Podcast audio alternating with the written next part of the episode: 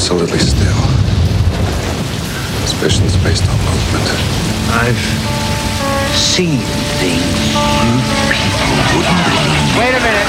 Wait a minute. You ain't heard nothing yet. Thank You've seen things. The eyes, Chico. They never lie. Bonjour à toutes et à tous, bienvenue dans le premier épisode de Colmat, l'émission cinéma des étudiants et étudiantes de l'école Louis Lumière qui comble les trous dans votre emploi du temps en vous conseillant des films à aller voir en salle.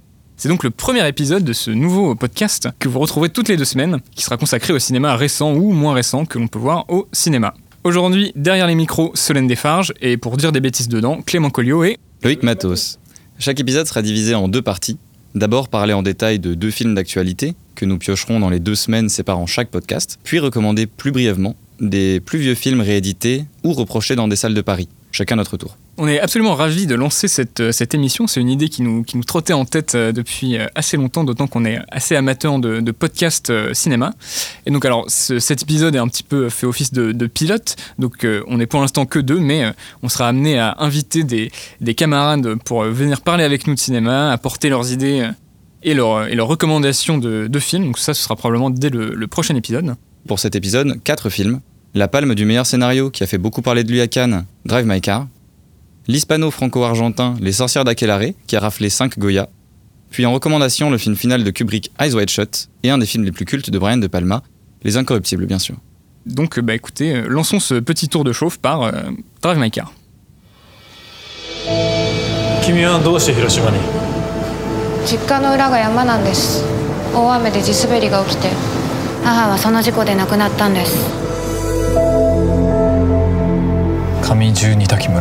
君はどうして広島に実家の裏が山なんです大雨で地滑りが起きて母はその事故で亡くなったんです上十二滝村君の育った場所僕に見せる気はあるか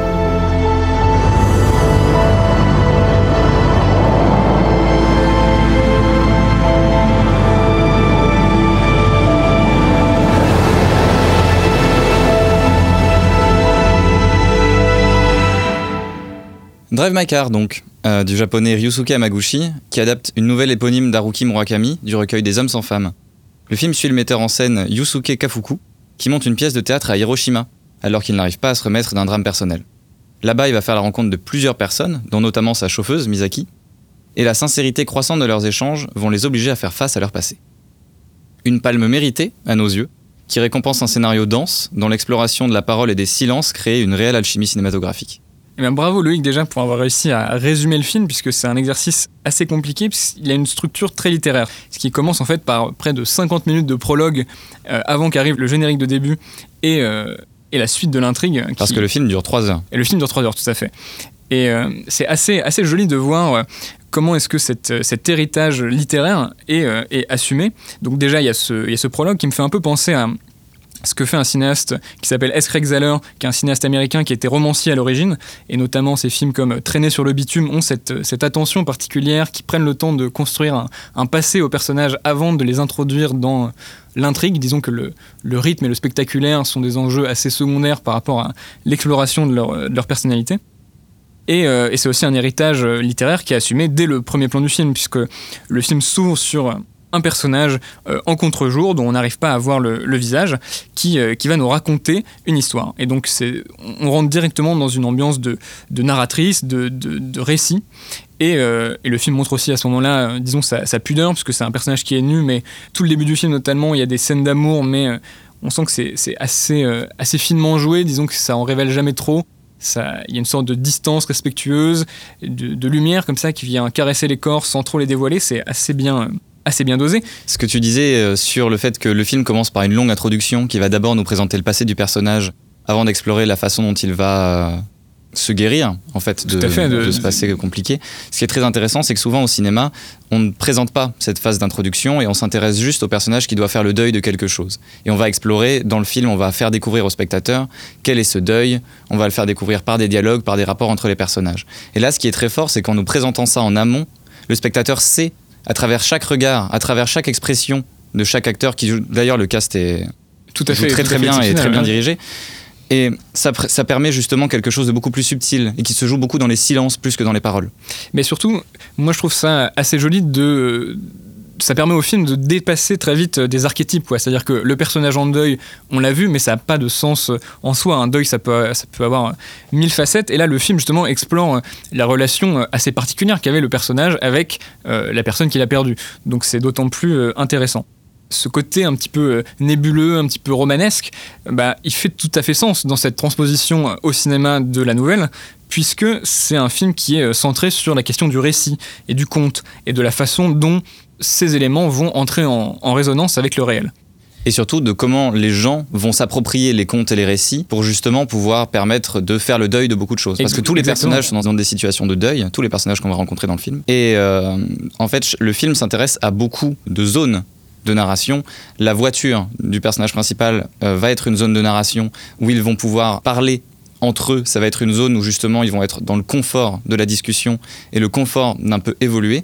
Mais il va aussi y avoir la pièce de théâtre que le protagoniste met en scène, qui en plus est assez intéressant, euh, joue sur un côté euh, polylinguiste, c'est-à-dire que chaque acteur va jouer avec une langue différente et que l'idée c'est que tous les sous-titres soient affichés sur un grand écran au-dessus de la scène.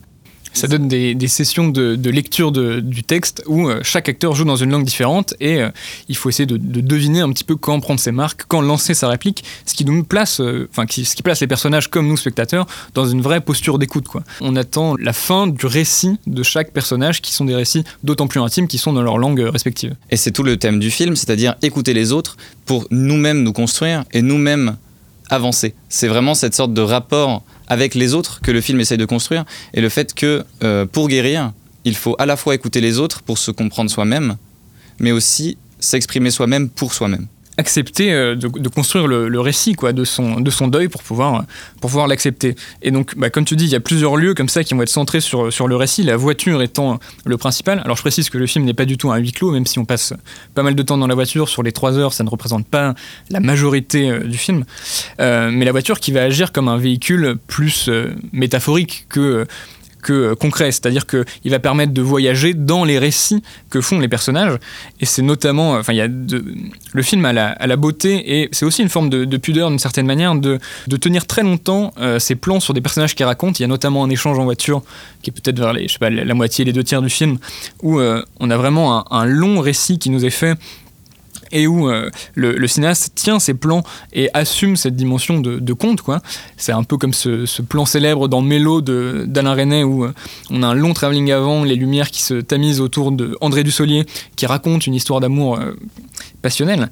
Et d'autant plus que la voiture sert à d'autres moments à faire ce, jeu avec le système de cassette qui est incorporé dans le film, que le personnage principal, qui, est donc est, est metteur en scène de théâtre, pour euh, retenir les textes, euh, se, se passe pendant qu'il conduit une cassette où euh, il y a des blancs à certains endroits pour que lui complète et apprenne les répliques au fur et à mesure. Et donc il y a plein de, frottements qui se font entre son, histoire, les répliques qu'il va devoir jouer avec cette cassette, la pièce qu'il joue.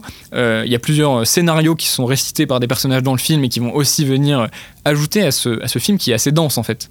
Et en termes de mise en scène, Ryusuke Hamaguchi s'intéresse vraiment à cette question d'écoute, mais des personnages et aussi des spectateurs. Il place sa caméra de façon très sobre, toujours de façon à mettre les personnages en avant et surtout ce qu'ils disent en avant.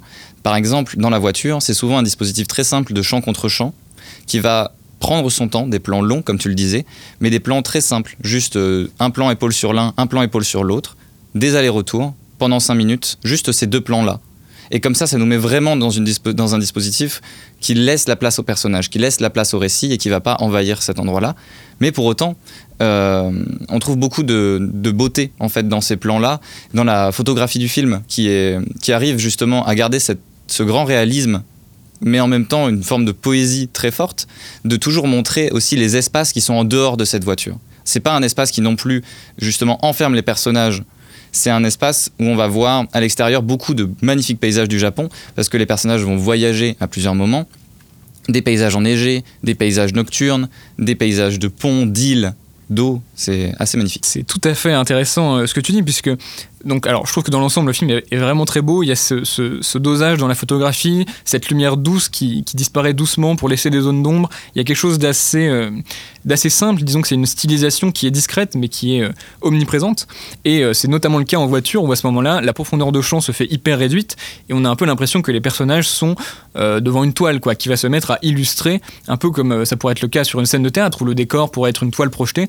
Donc là, on a le décor qui est derrière la voiture, qui se met un peu à illustrer ce que les personnages font et racontent. Il y a notamment un moment où les personnages fument et euh, le, le bout euh, incandescent de leur cigarette se confond un petit peu ou fait écho au bokeh euh, très important, donc les taches floues des lampadaires et des, et des lumières de circulation. Donc il y a plein de trouvailles visuelles qui sont vraiment très très belles, notamment autour de l'espace de la voiture.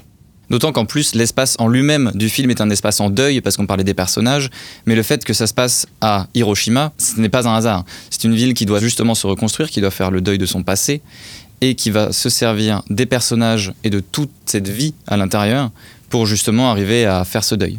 Bah, c'est assez joli d'ailleurs je trouve la façon dans le film dont on, resitue un petit peu ce, passé de Hiroshima. C'est jamais fait de façon extrêmement euh, frontale mais bon c'est un inconscient qui est je suppose très présent enfin qui est très présent pour nous et d'autant plus pour un public japonais mais on voit comme ça des images d'une fonderie d'un four quelque chose qui rappelle des flammes. C'est assez discret c'est plutôt dans le fond du plan mais ça éveille tout de suite cet imaginaire de, de deuil euh, indépassable quoi. Notamment une scène où les deux personnages vont aller visiter euh, une déchetterie, quelque chose comme oui je ça. crois que ça ouais. et où ils vont en fait contempler la beauté des détritus en train de tomber comme si c'était des flocons de neige et qui rappelle aussi ces sortes de tombées de cendres qui est déjà Alain René dont on parlait Tout tout, à l'heure à explorer dans Hiroshima mon amour mais euh, qui rappelle tout de suite ça- cet inconscient collectif de, la bombe et surtout dans cette ville là quoi. c'est pas un cinéaste que je connais profondément, mais je pense que le parallèle avec René est pas du tout, euh, est pas du tout euh, idiot, quoi, parce qu'il y, y a des ponts, notamment, ouais, cette question du, du, récit et la façon dont le film orchestre ces dimensions-là, euh, c'est très joli. Mais on parlait de, Hiroshima, il y a de très beaux plans sur la ville, sur le, la mer qui est, qui est juste à côté, et c'est assez beau. Voilà, donc je, corrige presque ce que je disais tout à l'heure, parce qu'il y a quand même un voyage qui est fait en voiture à plusieurs moments du film. À ce moment-là, les, plans deviennent de plus en plus de plus en plus sobre et euh, enfin dans le sens presque abstrait. Il y a des plans de la voiture perdue dans, le, dans un- une sorte de monochrome blanc à cause de la neige qui sont très jolis et qui tranchent avec les plans qu'on a plutôt vers le début du film où il y a beaucoup de plans de circulation. Et là, on est dans un, quelque chose de l'ordre du quadrillage, quoi, quelque chose de très formaliste, où la caméra ne quitte pas la voiture des yeux. Il y a notamment un, un travelling où euh, on suit la voiture qui se déplace et il y a des buildings qui passent entre la caméra et la voiture et on ne coupe pas pour récupérer la voiture sous un nouvel angle. Non, on laisse les buildings obstruer la voiture. On, sent la force de cet environnement urbain qui oppresse d'une certaine manière la voiture qui est elle-même euh, le lieu du récit.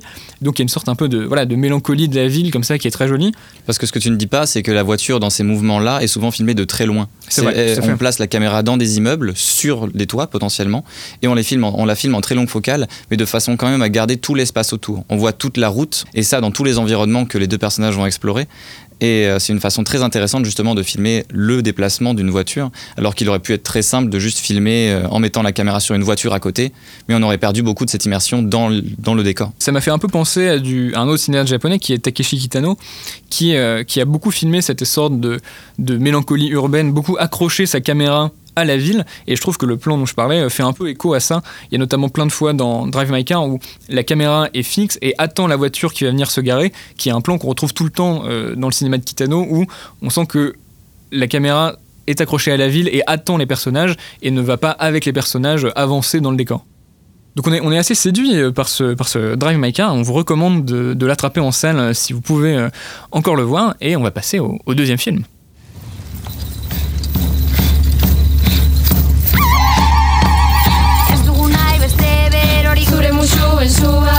Lucifer sabe muy bien que solo las mujeres de físico encantador pueden hechizarnos hasta el punto de convertirnos en animales voraces. y yo soy la elegida de Lucifer.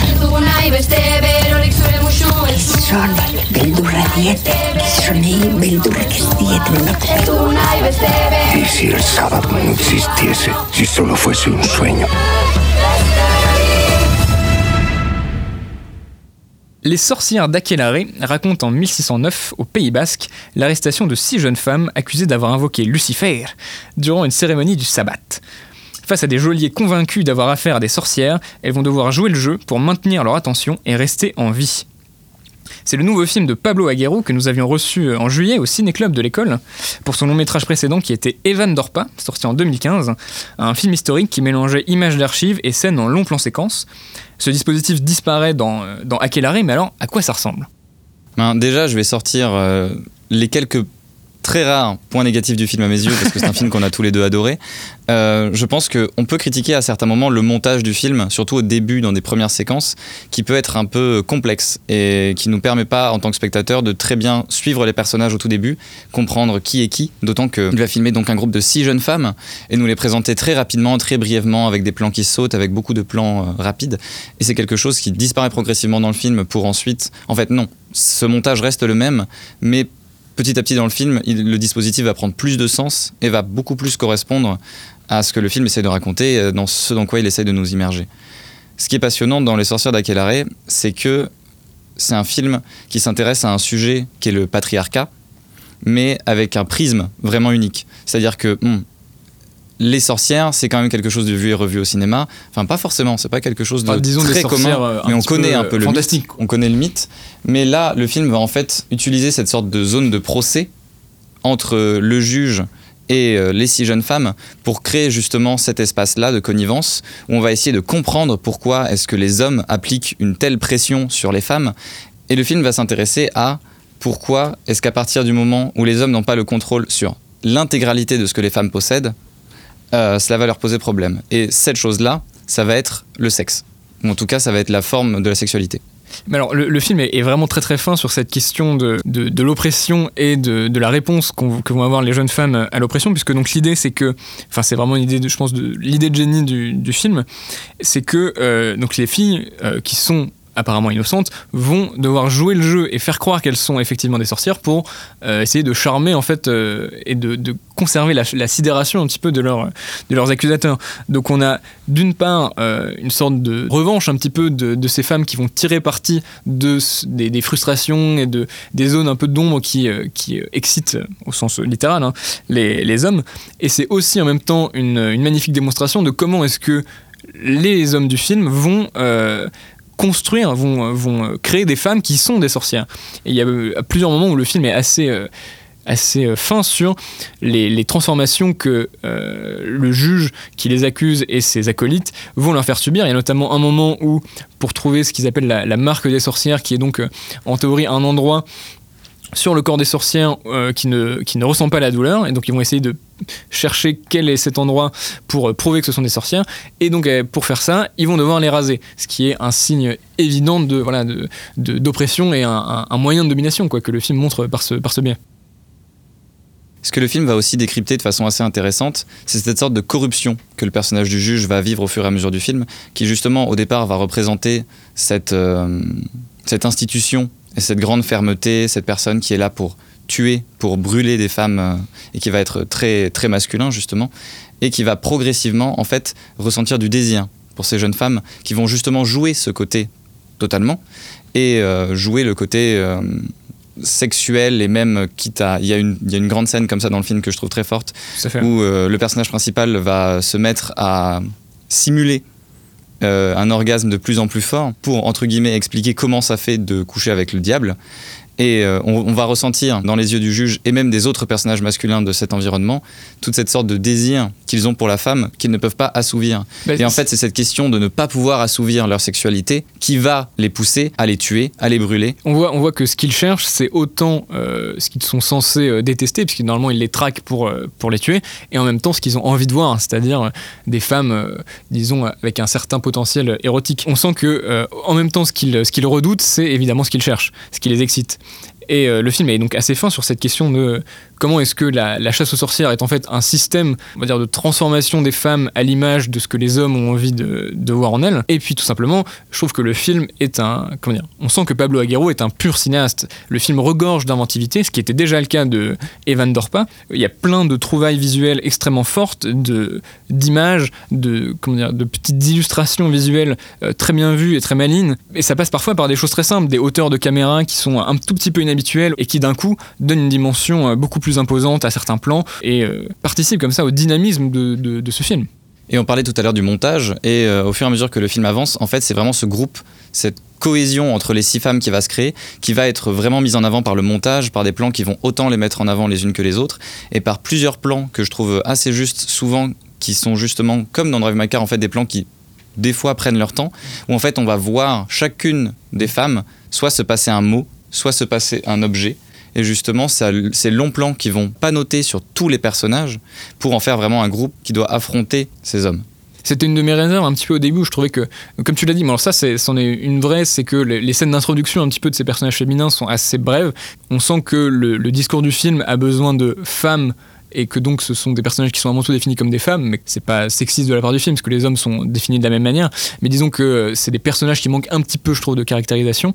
Mais euh, en revanche, ce qui est très joli, c'est la façon dont, au début, on sent que ça forme un groupe un petit peu désorganisé, et je les trouvais pas très solidaires, et en fait, le film va bâtir peu à peu, et notamment, comme tu l'as dit, avec le cadre, cette euh, sororité entre elles. Un peu de la même manière que mes réserves que j'avais un petit peu au début sur le montage, puisque le film fonctionne un petit peu un petit peu d'une certaine manière comme euh, les derniers films de Malik, c'est-à-dire qu'on sent qu'il y a des plans assez longs en caméra portée. En euh, caméra, je pense que c'est du steadicam sûrement oui, beaucoup de moments et de la caméra qui va oui, justement flotter. C'est plus stable, mais oui, une caméra flottante euh, dans lesquelles le cinéaste fait des jump cuts. Il y a, ça, ça, crée une forme de un peu de violence et de côté abrupt au montage. Mais en fait, c'est intéressant de voir que le film réserve cette, cette forme d'hystérie au, au, moment où les personnages masculins, notamment des gardes, les maltraitent et, et ce sont eux qui agissent en fait. Et en termes de photographie, le film est très très beau. Et il arrive à justement bien, très bien jouer même avec les espaces, le blanc et l'orange, qui vont vraiment être les deux couleurs du film, qui vont donc symboliser le blanc, l'innocence de ces jeunes femmes qui sont accusées à tort, qui n'ont rien fait, et le feu, évidemment du orange, qui va être présent à beaucoup de reprises dans le film, déjà à travers donc toutes ces scènes où on va voir euh, des femmes en train de brûler ou des grands feux pour mettre en scène le sabbat, ou dans des lieux nocturnes, toutes les flammes et toutes les bougies qui vont éclairer, et les hommes sont toujours éclairés en orange alors que les femmes sont toujours éclairées en blanc. Bah, le film d'ailleurs bâtit cette opposition dès les premiers plans. On voit débûcher avec euh, donc, le, juge et son acolyte qui, euh, qui, les contemplent. Et ensuite, au cut, des femmes près de la plage. Et donc là, on passe de couleurs extrêmement chaudes à des couleurs beaucoup plus froides et beaucoup plus en accord avec la nature qui, qui les entoure. Comme tu le dis, ce, ce, leitmotiv est un peu tenu dans le film. Et il y a notamment euh, la scène où, disons que l'un des personnages féminins va commencer à comprendre comment manipuler ses accusateurs en jouant leur jeu. Et donc, au fil de cette scène qui est assez longue, la nuit tombe et donc visuellement la balance des couleurs s'inverse. On passe de couleurs plutôt froides euh, de la lumière du jour à des couleurs extrêmement chaudes progressivement de la lumière des torches. En corrompant presque au fur et à mesure de ce moment la narration et l'image, où elle va tomber de plus en plus dans une description inventée du sabbat. En fait, pour faire plaisir au juge, elle va devoir mentir et imaginer ce qu'ils veulent entendre, c'est-à-dire comment se déroule le sabbat et comment elle l'a organisé. Et donc au fur et à mesure qu'elle va aller de plus en plus loin dans l'histoire, de plus en plus loin dans la violence de ce qu'elle raconte, l'image va se ternir d'orange. Tu parlais justement du sabbat et il faut dire que sans trop dévoiler ce qui se passe, euh, il y a une scène plutôt vers la fin du film qui déploie une intensité absolument euh, colossale. Exceptionnelle. Et, euh, et c'est là aussi qu'on sent, disons, un vrai cinéaste. quoi. C'est-à-dire que absolument tous les éléments marchent ensemble et rien n'est négligé. Et c'est aussi, enfin, c'est déjà une observation qu'on s'était faite sur Evan Dorpa où il y avait une attention très particulière à la lumière, au montage, au, à la musique, au sound design. Et là, on retrouve absolument tout ça qui fonctionne dans une scène où, au rythme qui s'accélère de façon. Euh, enfin, c'est un crescendo absolument vertigineux. Et euh, on sent que, voilà, tous les cadres sont pensés pour résonner avec la musique, qui est elle-même bâtie sur euh, les bruitages de la bande sonore. C'est assez sidérant. C'est quelque chose de très très sensible qui va directement nous prendre par les tripes et nous parler en termes d'émotion et pas en termes de mots. Alors que le film peut être parfois assez bavard, non pas que ce soit un défaut du tout, mais justement ce sont ce genre de scènes-là qui vont vraiment remuer les spectateurs et euh, faire de ce film vraiment euh, un film exceptionnel. Je pense que c'est un des films qu'on a tous les deux préférés euh, en cette année 2021, qui a été un peu amputé et nous réserve des, surprises. Mais ça m'a fait penser à un, film qu'on avait vu l'année dernière qui est Lux Eterna, où, pour un, truc bien précis qui est que dans Lux Eterna, un moment, Gaspard Noé mettait en abîme un personnage avec une caméra, qui était un personnage masculin qui poursuivait comme ça Béatrice Dalle au détour des couloirs. Il y avait une sorte de d'honnêteté, quoi, d'assumer que c'est son regard masculin qui peut avoir cette forme d'oppression sur, euh, sur les femmes. Et là, je trouve qu'il y a un petit peu de ça dans le, fait que on pourrait objecter au film que, in fine, les femmes se mettent à devenir des sorcières, mais en fait, cet aspect euh, un peu monstrueux, il est surtout rendu par l'usage du grand angle, qui est assez exceptionnel dans le film, mais qui va un peu s'intensifier au fil du film, et il y a une forme d'honnêteté euh, de se dire que c'est le travail de la caméra et donc le regard de Aguero qui construit à ce moment-là précis, après nous avoir expliqué comment, les femmes comme des sorcières. D'autant que, comme tu le dis, avec la corde focale, au-delà de filmer des personnages, Pablo Guerrero va surtout filmer des corps, des corps en mouvement, notamment pendant cette scène dont on parlait, euh, qui constitue le climax du film, mais aussi à plein d'autres moments dans les cellules, dans les geôles, on va voir comment leur corps évolue, comment ils subissent les coups, ce dont tu parlais tout à l'heure, le fait qu'on leur rase le crâne, le fait qu'elles vont être blessées physiquement sur le corps, et c'est des choses que le cinéaste va beaucoup s'intéresser à filmer. Oui, tout à fait. Disons que même si euh, le film évolue, euh, comment dire, déploie une certaine dialectique du rapport entre les personnages. Il n'oublie jamais la dimension corporelle et euh, disons que c'est l'entortillement en fait de ces deux choses-là qui fait que le film est vraiment de plus en plus intense jusqu'à la fin qui est euh, assez exceptionnel quoi. En tout cas, ça c'est clairement un des films qui nous a le plus euh, remué cette année. Bouleversé, vraiment et on, bouleversé. Et on vous encourage absolument à, à, le découvrir. Donc on va passer maintenant à la deuxième partie du podcast qui concerne davantage des films anciens qui vont donc ressortir en salle. Et on va commencer par le film que Clément va présenter, le film de Brian De Palma, Les Incorruptibles. Somebody messes with me.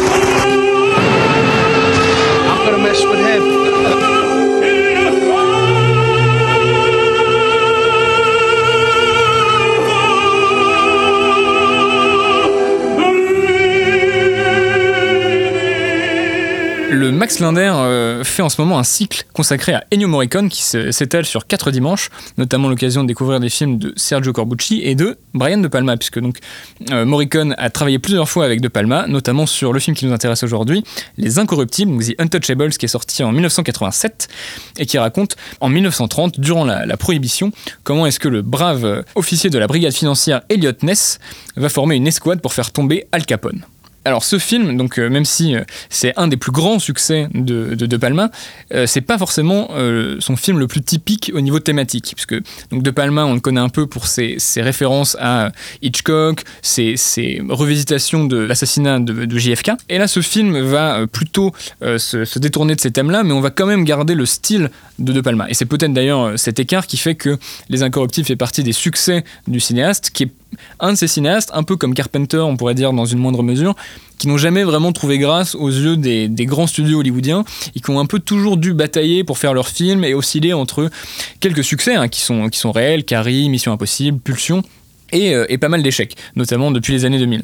Les Incorruptibles, en tout cas, c'est euh, un film où De Palma retrouve donc deux de ses collaborateurs assez fidèles, donc Steven Edgeburham qui est son chef-op quand ce n'est pas Vilmos Zsigmond et qui a éclairé la plupart de ses films, et donc Ennio Morricone, avec qui il travaillera aussi sur Outrage et plus tard sur Mission to Mars. Les Incorruptibles, on peut dire que c'est un film qui a pas mal de style et euh, qui est d'une élégance assez dingue. La reconstitution d'époque des années 30 est assez sublime et en plus les costumes sont de Giorgio Armani. De De Palma, évidemment, on retrouve un petit peu tout ce qui fait sa, grammaire, donc des longs plans séquences, euh, un travail du grand angle, des vues subjectives et euh, des demi-bonnettes, donc qui sont ces, ces, ces demi-lentilles qu'on place devant l'objectif pour former deux foyers de mise au point. Il y a notamment un plan complètement fou avec un zoom dans une séquence d'opéra, je sais que Loïc est très friand, où euh, la caméra zoom dans une demi-bonnette et on évacue le, foyer de mise au point le plus proche, donc c'est assez, assez spectaculaire. Et on retrouve quand même un petit peu du, du maniérisme de De Palma, son envie de refaire, de revisiter des classiques du cinéma avec toute une scène qui est calquée sur le cuirassé Potemkin de Eisenstein, une longue scène au ralenti qui, si ce n'est pas la fin du film, constitue clairement l'un de ses plus grands climax.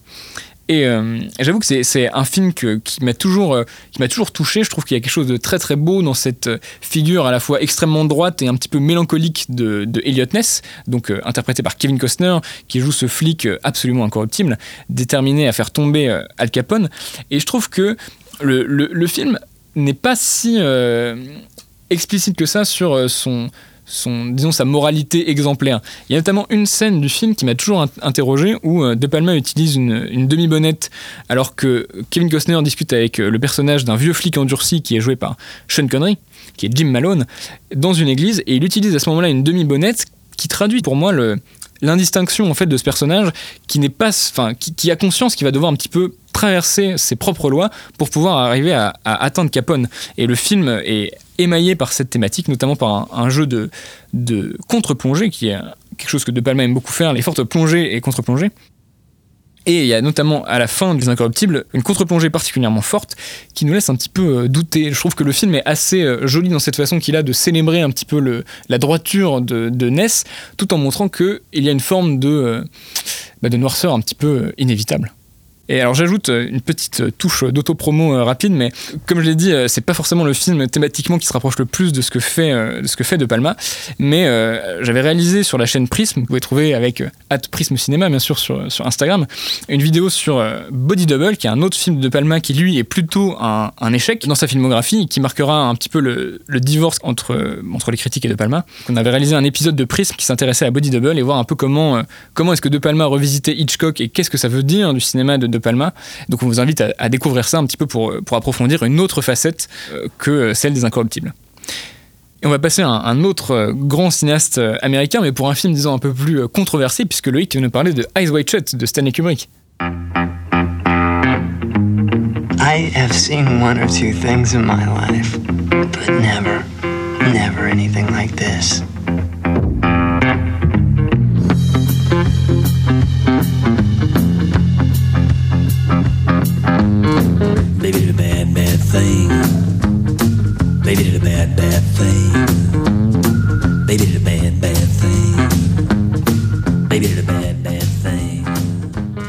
Donc Eyes Wide Shut de Stanley Kubrick, qui sort en 1999 et qui est donc son ultime film, euh, qu'il va d'ailleurs même pas pouvoir voir euh, en salle vu qu'il va mourir quelques jours après avoir fini la première version de montage de son film, est un film assez mal aimé. Beaucoup de gens considèrent que Eyes Wide Shut c'est un peu l'échec de la carrière de Kubrick, ou en tout cas que c'est un mauvais film pour un départ d'un aussi grand cinéaste. Et beaucoup de gens aussi considèrent que le jeu des acteurs, qui sont donc Tom Cruise et Nicole Kidman, est mauvais. Beaucoup de gens ont critiqué Tom Cruise pour cette performance. Euh, je ne suis pas du tout d'accord et euh, je vais vous expliquer pourquoi.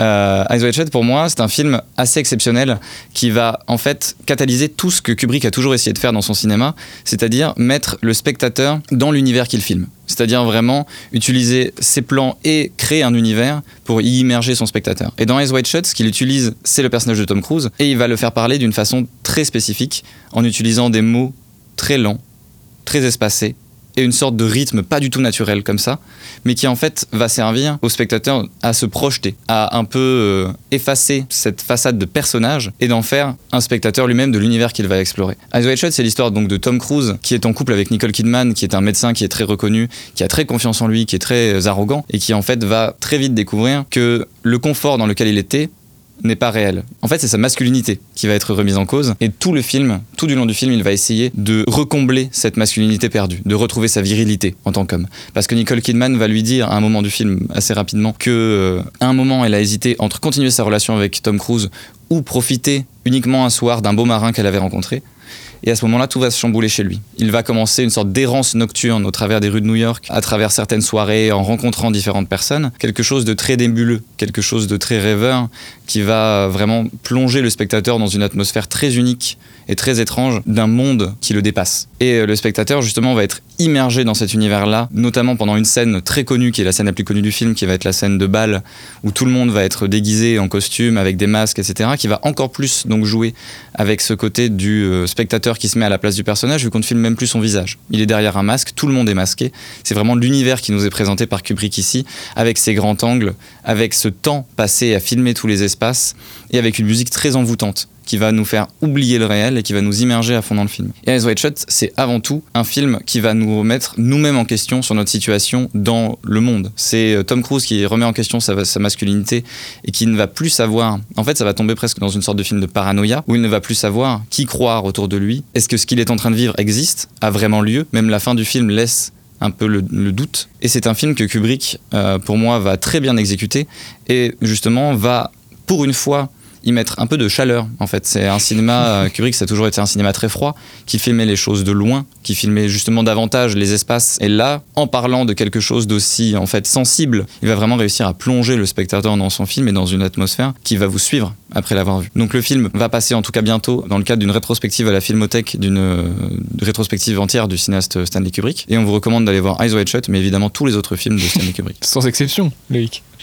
Sans aucune exception. Mais écoutez, on vous remercie d'avoir suivi ce, ce premier épisode. Disons que c'était un peu pour nous une sorte de, de mise en jambe et de, de test de, de, ce format. Et donc on vous retrouve dans deux semaines avec un invité et euh, de, des sorties tout à fait, euh, tout à fait fascinantes euh, qui nous attendent. On tient à remercier plusieurs personnes qui nous ont soutenus pour ce projet. Euh, Laurent Stellin, Franck Joigny ou Eric Urbain, Thibaut Noireau euh, pour le mixage son et Joshua Lac euh, pour le logo. On se retrouve pour le prochain épisode dans deux semaines et on se voit en salle. Allez, à la prochaine.